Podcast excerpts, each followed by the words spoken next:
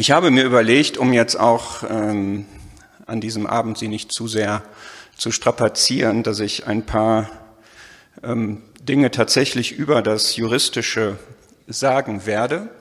Und zwar drei Dinge. Ich habe ja gelernt, drei Dinge sind so das gute Maß. Ähm, das ist auch didaktisch so.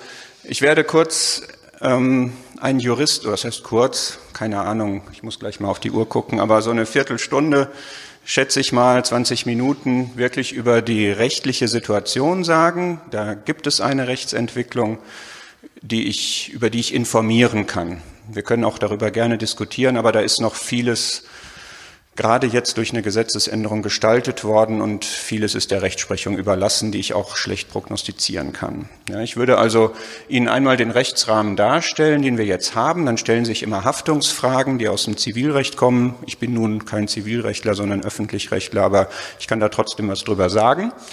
Und äh, ein bisschen spannender ist aus meiner Sicht die strafrechtliche Situation, die noch völlig unterschätzt wird, meinem Eindruck nach.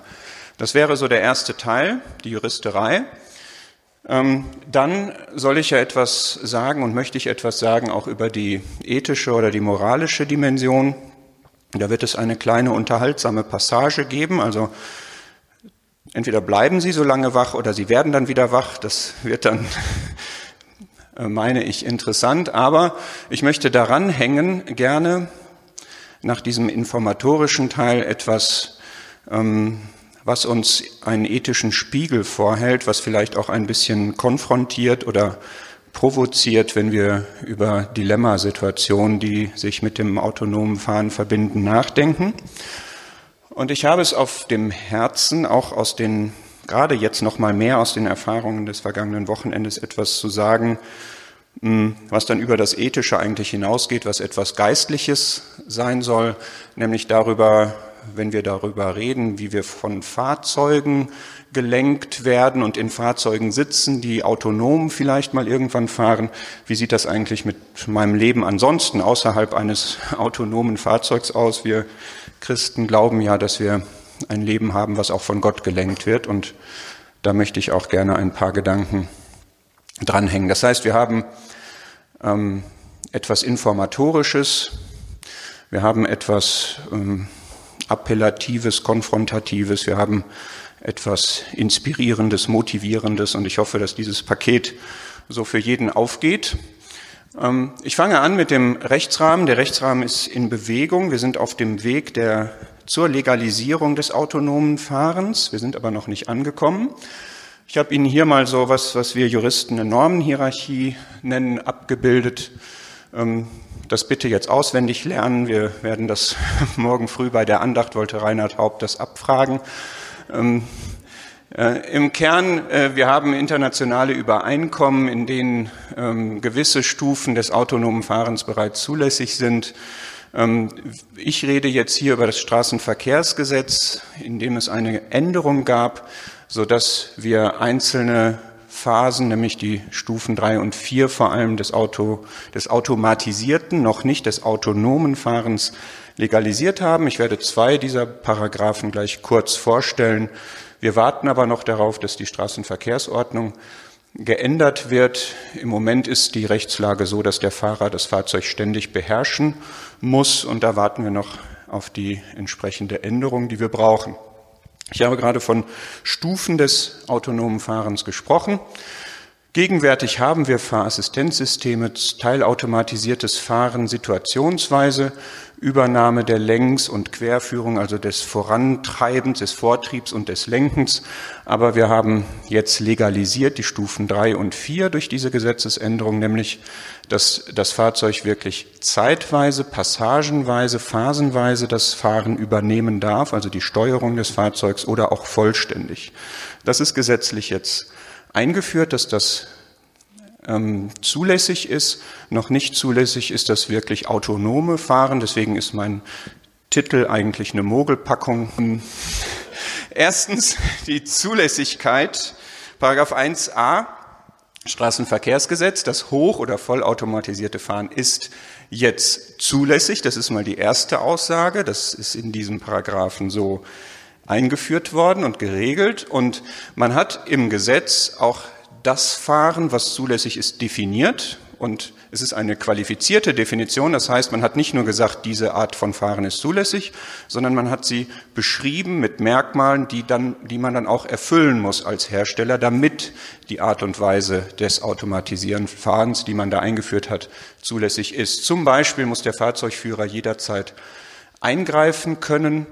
Ähm, der Fahrzeugführer muss erkennen, wann Bedarf ist dafür, dass er jetzt eingreifen muss. Und das muss auch auf irgendeine Weise das System ihm optisch, akustisch oder sonst wie wahrnehmbar anzeigen. Das heißt, wir sehen da so eine Art ähm, Sicherung. Es ist noch nicht ein autonomes Fahren eben, wo das System sich vom Fahrer losgelöst hat. Die rechtliche Stellung, dass wir einen Fahrzeugführer haben, der auch die haftungsrechtliche Verantwortlichkeit hat, ist unverändert. Das heißt, dieses automatisierte Fahren entbindet den Fahrzeugführer nicht von seiner Verantwortlichkeit für das Geschehen. Das ist ganz in a nutshell Paragraph 1a.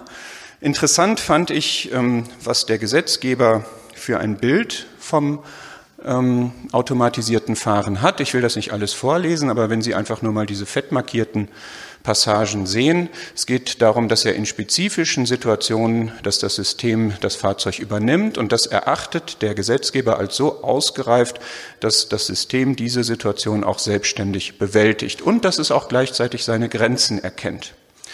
Und dann sehen Sie, man kann das jetzt optimistisch nennen, ja, diese Einschätzung automatisierte Systeme können und werden den Fahrzeugführer rechtzeitig zur Übernahme der Fahrzeugsteuerung auffordern und zwar dann, wenn das System erkennt, dass der spezifische Anwendungsfall enden wird. Paragraph 1b, also Paragraph 1a sagt, automatisiertes Fahren ist zulässig unter diesen Bedingungen. Paragraph 1b sagt, welche Rechte und Pflichten der Fahrzeugführer hat, wenn er ein Fahrzeug führt, was ein automatisiertes System hat. Das erste, es ist zulässig, dass er sich vom Verkehrsgeschehen und der Fahrzeugsteuerung abwendet. Ja, also er muss nicht mehr den Verkehr verfolgen, er kann sich davon abwenden. Er muss allerdings wahrnehmungsbereit bleiben. So, kann man jetzt ganz lange drüber nachdenken, was das heißt. Das steht da so. Ja, wahrnehmungsbereit, um der Pflicht nach Absatz 2 nachzukommen. Die Pflicht aus Absatz 2 bedeutet, er muss die Steuerung übernehmen, wenn entweder das System ihn auffordert, oder zweitens, wenn das System ihn nicht auffordert, aber er anderweitig erkennt, dass die Voraussetzungen für eine bestimmungsmäßige Verwendung der hoch- oder vollautomatisierten Fahrfunktion nicht mehr vorliegen. So, ja, also einer dieser beiden Fälle tritt ein und er muss dann die Fahrzeugsteuerung übernehmen und deshalb muss er wahrnehmungsbereit sein, selbst wenn er was äh, in der Gesetzesbegründung steht. Auch hier wieder ein O-Ton. Er darf die Hände vom Lenkrad nehmen, er darf den Blick von der Straße wenden, er darf anderen Tätigkeiten nachgehen, etwa dem Bearbeiten von Mails im Infotainment-System. Das ist so die Sicht, die der Entwurfsverfasser da hat. Und er muss aber eben wahrnehmungsbereit bleiben. Und diese Situation 2, System warnt ihn nicht, aber er wird anderweitig auf Handlungsbedarf aufmerksam. Diese Umstände, die da eintreten, müssen so offensichtlich sein, dass sie auch beim Abwenden von der Fahrzeugsteuerung und dem Verkehrsgeschehen erkennbar sind. Sie sehen, der Gesetzgeber hat hier so richtig schön mit unbestimmten Rechtsbegriffen und abstrakten Situationsbeschreibungen agiert, ähm, sodass es wirklich eine Frage ist, wie geht die Rechtsprechung damit um? Und das kann man schlecht prognostizieren. Was ich Ihnen jetzt bieten kann, ist eine Einschätzung aus der juristischen Wissenschaft ähm, unter Berücksichtigung der Rechtsentwicklung im normalen Straßenverkehrsrecht.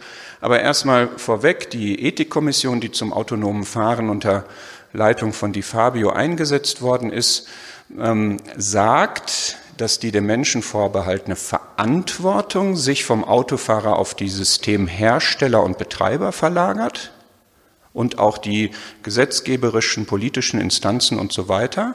Und dass das auch bei der Rechtsanwendung, also bei der Anwendung des Haftungsrechts nachvollzogen werden muss. Das heißt, ich als Fahrer, als Fahrzeugführer habe weniger Einfluss, auch weniger Verantwortung und das muss auch rechtlich abgebildet werden, dass der Gesetzgeber, die Rechtsprechung, also die Verantwortlichkeit von Herstellern und staatlichen Instanzen auch aufwerten müssen. Das heißt, den Fahrzeugführer von der Verantwortung mehr entlasten müssen.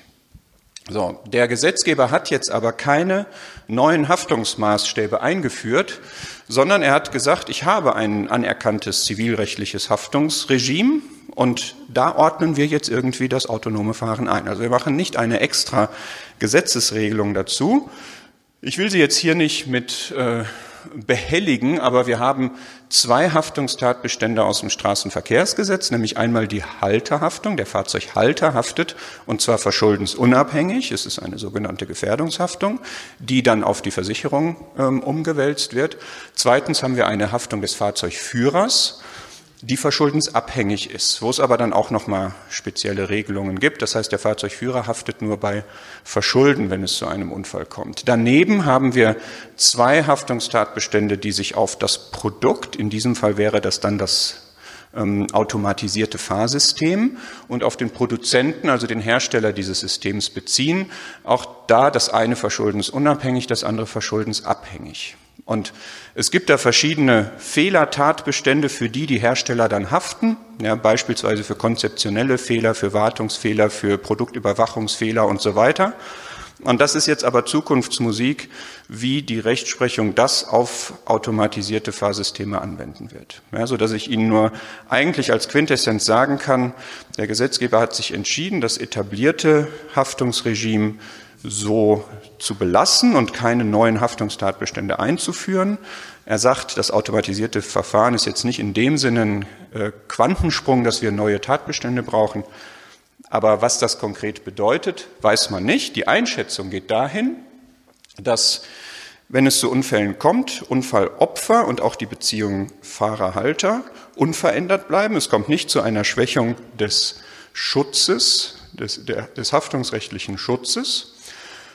Wir haben eine zunehmende ähm, Verantwortlichkeit des Halters, des Führers, das bleibt intakt, aber des ähm, Herstellers und der Verantwortlichen bei dem Hersteller, wenn die Systeme irgendwie nicht vernünftig konzipiert oder erstellt oder eingebaut wurden. Und das führt jetzt die Leute, die sich damit wissenschaftlich und praktisch beschäftigt haben, zu der Annahme, dass wir eine Haftungsverschiebung haben werden vom Fahrzeugführer und Halter weg zu den Herstellern, Produzenten. Und was den Fahrzeugführer betrifft, geht der Rat dahin, ähm, lieber nicht den Nutzen des automatisierten Fahrens dahin zu generieren, dass man sich vom Verkehrsgeschehen abwendet, sondern lieber auf Nummer sicher zu gehen und das alles weiter zu verfolgen, weil einfach dieser unbestimmte Rechtsbegriff so unbestimmt ist. Ja, was heißt jetzt, ich bleibe wahrnehmungsbereit? So, das war ähm, das Zivilrecht. Haben Sie das soweit verkraftet? Ja, die Augen wurden zum Teil etwas glasiger, aber ich kenne diese. Ähm ja, bitte. Okay, Zweite Station, Strafrecht. Ich habe das unterschätztes Risiko betitelt. Ich habe einen sehr spannenden Aufsatz dazu gefunden. Da möchte ich jetzt aber auch, wie bin ich eigentlich in der Zeit? Wir haben ja die Diskussion schon vorweggenommen zu dem Punkt jetzt. Ist auch gut. Ähm, wir haben jetzt über zivilrechtliche Haftung gesprochen. Das heißt, es geht darum, zahlt jemand Schadensersatz, wenn es zu einem Unfall kommt. Jetzt geht es um Strafbarkeit. Das heißt, kommen Sie in den Knast. Ja, oder kriegen sie eine Geldstrafe vom Staat. Ähm, und das ist sehr spannend, ähm, denn äh, wenn Sie Halter eines solchen Fahrzeugs sind und dieses System nicht nach den Vorgaben warten oder den Fahrzeugführer darüber instruieren, wie er dieses System handhaben muss. Und dann stirbt der Fahrzeugführer beispielsweise oder er baut einen Unfall mit Todesfolge oder so etwas. Dann können Sie wegen Fahrlässigkeit strafbar sein. Also im Fall eines Todesfalls nach 222 fahrlässige Tötung. Ansonsten andere Fahrlässigkeitsdaten oder gefährlich, gefährlicher Eingriff in den Straßenverkehr.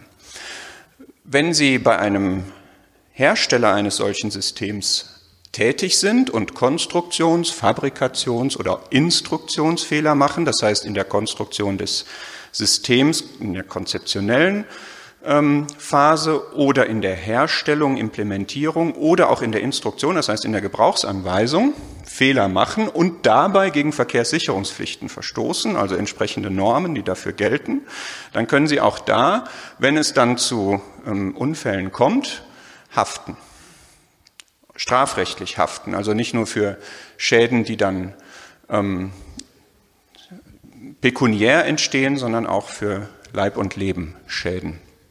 Der Fahrer, und jetzt wird es spannend, der Fahrzeugführer kann strafbar sein, wenn er einen Dritten umnietet im Straßenverkehr, also einen Unfall verursacht, der jetzt zu äh, körperlichen oder Schäden am Leben führen, wenn er selber nicht den ähm, Maßstab der Sorgfalt anwendet, also nicht wahrnehmungsbereit bleibt beispielsweise, dann wäre das eine Fahrlässigkeitstat. Aber noch krasser, es wird erwogen, ob er bei Nichtnutzung eines Systems haften kann, weil dieses System ja eine höhere Sicherheit verspricht, als wenn er selber das Fahrzeug führt. Ja, also wenn man ein Fahrzeug mit einem entsprechenden System hat, das aber ausschaltet, einen Unfall baut, den das System verhindert hätte, weil das System besser ist als der Fahrer, dann kann man begründen, dass das fahrlässig ist, was er da gemacht hat. Und wenn dadurch jemand zu Tode kommt, man sogar wegen fahrlässiger Tötung sich schuldig machen will. Aber das ist im Moment, genau, das ist über, im Moment ja Zukunftsmusik, ne? aber nach den allgemeinen rechtlichen Grundsätzen würde man das erwarten. Ja? Also Fahrlässigkeitsmaßstab, die Zurechnung dieses Todesfalls, dann gibt es so eine ganze strafrechtliche Dogmatik dahinter, aber der Gedankengang ist jedenfalls schlüssig. Ja? Das, das kann ich dazu sagen. Ob die Rechtsprechung den Weg auch gehen wird, keine Ahnung. Aber das, das sind ja vielleicht nicht nur jetzt die PKWs, die uns haben.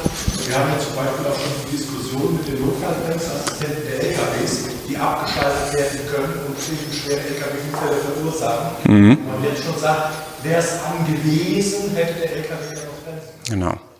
Die Gutachter freuen sich über die entsprechenden Aufträge dann. Ja, ja ist natürlich eine klare Gutachterthematik dann. So, jetzt wird es noch spannender. Ich möchte gleich auf diese Dilemmasituation eingehen. Das heißt, Fahrzeug fährt, ja, es taucht die, ähm, eine Personengruppe auf der Fahrbahn auf und man möchte dem ausweichen und hat die Möglichkeit, entweder ähm, Passanten auf dem Bürgersteig an die Wand zu quetschen oder das Fahrzeug in die nächstgelegene Schlucht zu lenken, die auf der anderen Seite der Straße ist. Also Dilemma, man muss irgendwie reagieren und jede Reaktion ist unerwünscht. Also führt zu, einem zu einer unerwünschten Situation. Ähm, der Hersteller oder Programmierer des Systems hat solche Situationen bedenken müssen, hat sie antizipiert und irgendwie entschieden, hat irgendwie einen Algorithmus äh, programmiert, sodass das System sich entscheiden muss, welchen Weg es jetzt fährt. Wenn man davon ausgeht, dass solche Dilemmasituationen vorhergesehen wurden, muss man sagen, der Hersteller oder Programmierer hat folglich den Tod von Personen vorhergesehen und billigend in Kauf genommen. Klammer auf, er hatte auch keine Alternative, weil jede Alternative zu dem Tod von Personen geführt hätte. Aber anders als ein Mensch, der in einer solchen Situation unwillkürlich reagiert und nicht eine bewusste Entscheidung trifft, hat der Hersteller oder Programmierer Zeit gehabt, darüber nachzudenken und hat diese Situation ähm, bewusst geregelt. Das heißt, strafrechtlich betrachtet hat er Vorsatz, bedingten Vorsatz über die Tötung der jeweiligen Opfer, so dass man sagen kann, das wäre sogar eine Vorsatztat. Ja, also wir reden dann nicht mehr über fahrlässige äh, Tötungen. Jetzt kann man sagen, na ja, aber konkret hat er jetzt hier kein Opfer im Visier gehabt. Ja, also strafrechtlich nicht ganz easy, aber auch das ist eine bisher kaum diskutierte Sache und genauso gut wären folglich dann auch der Halter und der Fahrzeugführer strafrechtlich zu belangen, wenn sie denn wissen, dass ihr Fahrzeug, ihr System einen entsprechenden Algorithmus hat. Ja, und dass Sie als Käufer beispielsweise auch gerne ein System gekauft haben, was im Zweifel die Sicherheit des Fahrzeugführers höher wertet als die von eventuellen Opfern. Ähm, ja, man könnte ja sagen, ich bin froh, wenn die drei Leute da umgefahren werden, solange ich es nicht bin. Vielleicht möchte ich auch lieber so ein Fahrzeug haben, was diese Dilemmasituation so auflöst und nicht beispielsweise nach der Anzahl entscheidet. Wozu ich jetzt nicht sage, Strafbarkeit von Hackern, ja, also das wird natürlich auch immer mit bedacht. Kann man jetzt so ein System hacken und dadurch irgendwelche Unfälle provozieren? Strafbar wäre das auch, vorausgesetzt man erwischt die Leute, was glaube ich eher nicht gegeben ist. Ähm, so, ich möchte jetzt also den juristischen Teil verlassen. Ja, wir haben es geschafft. Sie waren aktiv. Danke dafür. Ähm, jetzt kommen wir zu dem ethisch-moralischen Teil. Und viel diskutiert sind eben diese Dilemmasituationen, da sage ich jetzt auch gleich was zu, aber es gibt darüber hinaus eigentlich noch, noch andere und möglicherweise sogar ähm, relevantere Fragen. Die Ethikkommission hat sich damit auch auseinandergesetzt. Ich will mal hier einfach einspeisen, was die dazu gesagt haben. Ähm, die haben erstmal gesagt, wenn es solche Gefahrensituationen gibt, hat das Menschenleben höchste Priorität. Das heißt, aller Sachschaden oder so muss in Kauf genommen werden, um Menschenleben zu bewahren. Das ist ja schon mal erfreulich soweit.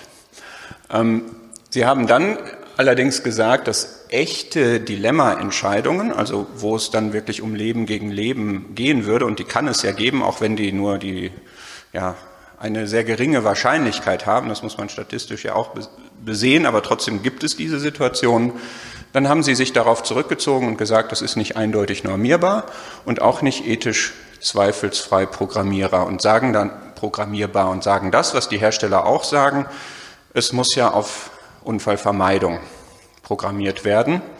Was bedeutet, ich versuche einfach jegliche Risiken zu vermeiden durch Bremsungen ja, sobald irgendwie was unheimlich wird, irgendwas riskant wird, fährt man halt im Zweifel so langsam, dass man sich über das System ärgert. Ja. So. Ist ja vernünftig, ne? Genau.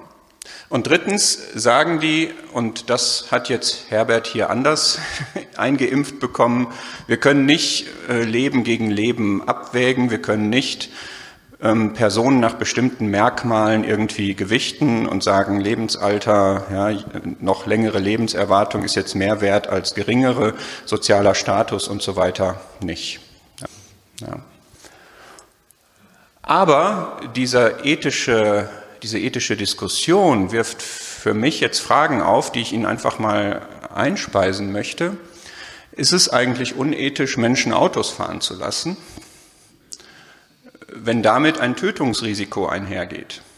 Also, ja, wenn wir sagen, es kann unethisch sein, einen Unfall so aufzulösen, dass einer stirbt und der andere nicht, ist es dann überhaupt unethisch, dass jemand stirbt beim Autofahren? Und insbesondere dann, wenn Systeme das mit einer höheren Verlässlichkeit können als Menschen. Eine Frage. Ist es unethisch, sobald es diese vollautomatisierten oder gar autonomen Fahrzeuge gibt, keins zu kaufen, sondern mit einem nicht automatisierten Fahrzeug weiterzufahren?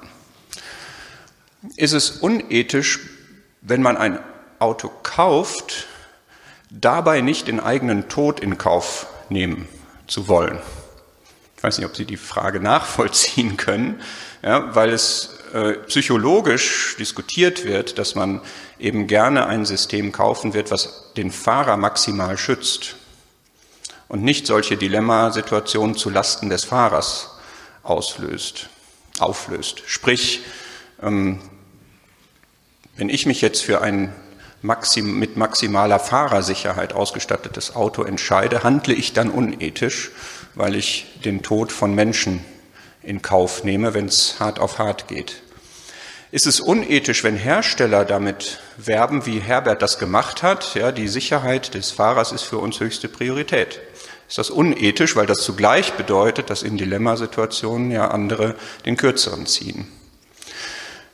Ist es unethisch, wenn, wie es im Moment ist, der Gesetzgeber dieses Problem nicht auflöst? Der Gesetzgeber könnte ja sagen, die Systeme müssen so ausgelegt werden, dass sie ähm, maximal utilitaristisch sind. Das heißt, dass immer der größte Gesamtnutzen dabei herauskommt. Das heißt, möglichst viele überleben. Wäre ja ein Ansatz. Wenn er das nicht macht, handelt er dann unethisch. Ich bin, glaube ich, von der Zeit her nicht mehr in der Lage, über diese Folie viel zu sagen. Aber was, mich, was ich spannend fand bei der Lektüre von Studien zum Beispiel, man redet sehr viel über diese Dilemmasituationen, die statistisch sehr geringfügig sind und geht da, glaube ich, so ein bisschen in die Falle des wahrgenommenen Risikos, was erheblich höher ist als das statistische Risiko. Gleichwohl ist die Diskussion natürlich nötig. Man hat eine Denke, dass man Risiken gerne vermeiden möchte, wo es aber praktisch eigentlich nur um Risikominimierung gehen kann, weil man das Risiko tatsächlich komplett nicht vermeiden kann, dass jemand zu Tode kommt. Zumindest haben wir das bisher auch nicht gemacht. Ja. Ähm, mir scheint, dass bei diesen Überlegungen Heuristiken eine große Rolle spielen, also die gedanklichen Abkürzungen beim Nachdenken über ein Thema. Beispielsweise, dass sobald es diesen Unfall mit dem Tesla gab, mit Todesfolge, dass dann auf einmal diese Diskussion sehr, sehr hoch aufgehängt war. Ja, Verfügbarkeitsheuristik oder Affektionsheuristik, wenn ich mich da jetzt hineinversetze und dann sterbe oder gerade die Kinder, ja, die Kinder, die Kinder, ja, das sind Dinge, die sind nicht rational. Wenn man da wirklich reflektieren und, und langsam drüber nachdenken würde, würde man zu anderen Ergebnissen vielleicht kommen. Es scheint eine Algorithmenaversion zu geben, dass man also Risiken, die jetzt durch Einsatz der Technik zustande kommen und sich realisieren, dass man die ähm, dass man da weniger befürwortend oder weniger tolerant ist, als wenn Menschen wie du und ich die gleichen und noch schlimmere Fehler machen würden. Stark spielt rein bei den Dilemmasituationen das Spannungsfeld zwischen Egoismus und Altruismus. Also lieber ich rette meine Haut, als ähm, dass jemand anders überlebt. Und letztlich, auch wenn man darüber nachdenkt, psychologisch, wie muss man eine Markteinführung gestalten, dass das auch Akzeptanz findet. Es wurde bei dem Vortrag des Vorgängers ja gesagt, wie gering die Akzeptanz im Moment ist für wirklich autonomes Fahren. Ähm, muss ich alles unter Kontrolle haben oder kann ich einem System vertrauen? Großes Thema. Und das Zwischenfazit fast zu Ende, ja, aber ein paar Minuten brauchen wir noch. Ich komme eigentlich erst zu dem, was mir wirklich auf dem Herzen liegt. Ähm, ja, muss ich jetzt, glaube ich, ja, äh, zivilrechtliche Haftung ist eingebaut in das bestehende System. Wir müssen gucken, was die Rechtsprechung daraus macht. Strafrechtliche Thematik meines Erachtens völlig unterschätzt, vielleicht auch ähm, zu hoch gehängt in den wenigen Veröffentlichungen, die es dazu gibt. Ethische Fragen sind einfach nicht gelöst und die Ethikkommission hat da jetzt auch nichts groß weiterführendes zu gesagt. So. Ähm, Jetzt kommen zwei Punkte noch, die beide nicht sehr lange dauern, aber einmal möchte ich gerne diese Studie, von der Sie gerade gesprochen haben, anführen und möchte Sie gerne konfrontieren mit einer Dilemmasituation. Also wenn Sie das mal im Internet machen möchten, das ist interessant und führt zu einer Vermehrung der Selbsterkenntnis. Wenn Sie auf diese Seite mal gehen und mal diese Dilemmasituation bewerten. Ja, wir haben über 30, glaube ich, solcher Situationen. Ja, Variante 1, ähm, es werden zwei schwangere Mütter und ein Kind im Kinderwagen dem Tode zugeführt, wenn man so weiterfährt. Variante 2, ähm, zwei Verbrecher, zwei Obdachlose und eine alte Oma werden dem Tode zugeführt. Wie würden Sie entscheiden?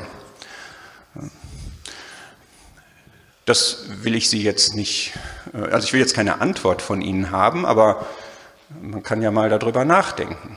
Es gibt Tertium non datur, ja, es gibt diese beiden Möglichkeiten. Und darüber nachzudenken, habe ich empfunden, offenbart einem so ein paar äh, Eigenheiten von einem selber. Und als ich darüber nachgedacht habe, habe ich gedacht, okay, wir sind jetzt hier unter ähm, Christen und vielleicht können wir echt mal so ein bisschen so einen, so einen, so einen Ewigkeitsblick von oben darauf werfen, was, was sagt die Bibel dazu? Also wirklich die, diese nicht ernst gemeinte Frage, wie würde Jesus denn entscheiden? Also wir haben ja einige ethische Leitlinien in, in der Bibel. Seid ohne Ansehen der Person. Würde ich wirklich diese Situation ohne Ansehen der Person entscheiden? Also macht es für mich einen Unterschied, ob das ein Verbrecher ist oder nicht, der noch dazu bei Rot über die Ampel geht. Habe ich gar nicht gesagt gerade. Ja? ja also nach Maßgabe des Rechtsstaats haben wir hier ein Kriterium. Ja? Die einen dürfen da nicht sein, wo sie sind, und die anderen sind legitimerweise da.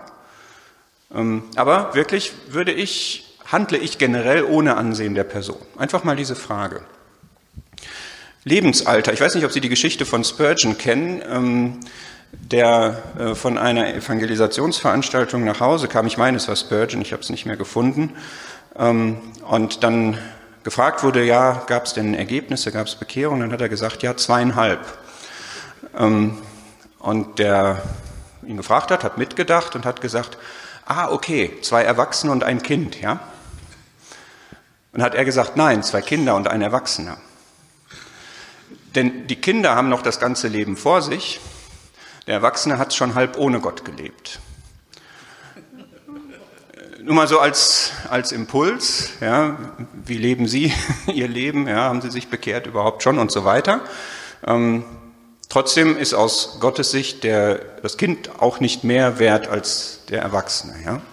Lass die Kinder zu mir kommen, aber er ähm, bewahrt und führt und so weiter ohne Ansehen der Person. Würde man nach Anzahl gehen, würde man sagen, ich schütze die fünf und opfere die drei. Da habe ich an das Gleichnis mit den 100 Schafen gedacht, wo die 99 dagelassen werden, um dem einen nachzugehen. Also bei Gott geht es nicht um Zahlen. Ne? Genau, die waren dann sicher und trotzdem war das eine es wert, äh, ihm nachzugehen. Ja. Bitte? In dem Beispiel jetzt, genau. Es gibt aber andere, ja, gucken Sie mal rein, ganz, ne, auch Katzen gibt's da. Ja, ja. in der YouTube-Zeit müssen wir auch Katzen haben. Drei sind die aber auch fünf, weil zwei schwangere Frauen dabei sind. Ja, genau, genau. Das waren insgesamt fünf lebe, lebende Menschen, ja. Und die anderen, aber ne, an, dem, an den anderen Beispielen hat man das gesehen, dass es eine starke Tendenz gibt, lieber mehrere zu schützen und dafür wenige zu opfern. Ist natürlich auch gemein, diese Dilemma-Fragestellung, da muss man ja eine Entscheidung treffen. Ja, hier waren es jetzt wirklich fünf zu fünf. Unterschiede gab es im Lebensalter und im sozialen Status. Ja. Genau. Warum ist die dritte Situation, die kann man doch vielleicht suchen, der hätte ja auch vor die Ampel fahren können. Mhm. Vielleicht hätte die Ampel aufgehalten, alle. Ja, aber dann ist, ach so, das war jetzt ein wirklich autonomes Fahrzeug, da war kein Fahrer. Weil wir das in dem Versuch so wollen. Genau. Die MIT-Leute wollten das so. Ja, so, ähm, der Maßstab der Opferbereitschaft zum Thema Egoismus versus Altruismus ist äh, Jesus Christus selber, der größere Liebe hat niemand, als dass jemand sein Leben gibt. Ja. Und das ist nach 1. Johannesbrief, Jakobusbrief für uns auch der Maßstab. Das kommt einem eher nicht in den Sinn, in diesen Fragen. Genau. ja. Der, genau, die Aussage des Verses ist nach meinem Verständnis nicht, dass er nur für seine Freunde das Leben gibt. Ne? Wir waren Feinde Gottes, gottlos, kraftlos, tot, geistlich tot. Ja. Ähm, bei diesem ganzen Thema schwingt natürlich eine große Besorgnis mit. Worauf lassen wir uns da ein? Ähm, habe ich etwas nicht unter Kontrolle, ja, da sagt Gott, sorgt euch aber nicht, ja, euer himmlischer Vater sorgt für euch. Man hat das gerne mal im Mund, Gott ist in Control. Ähm, habe ich wirklich dieses Bild von Gott, dass er wirklich komplett vertrauenswürdig ist und dass er mein Leben auch unter Kontrolle hat? Ob jetzt automatisches System oder nicht.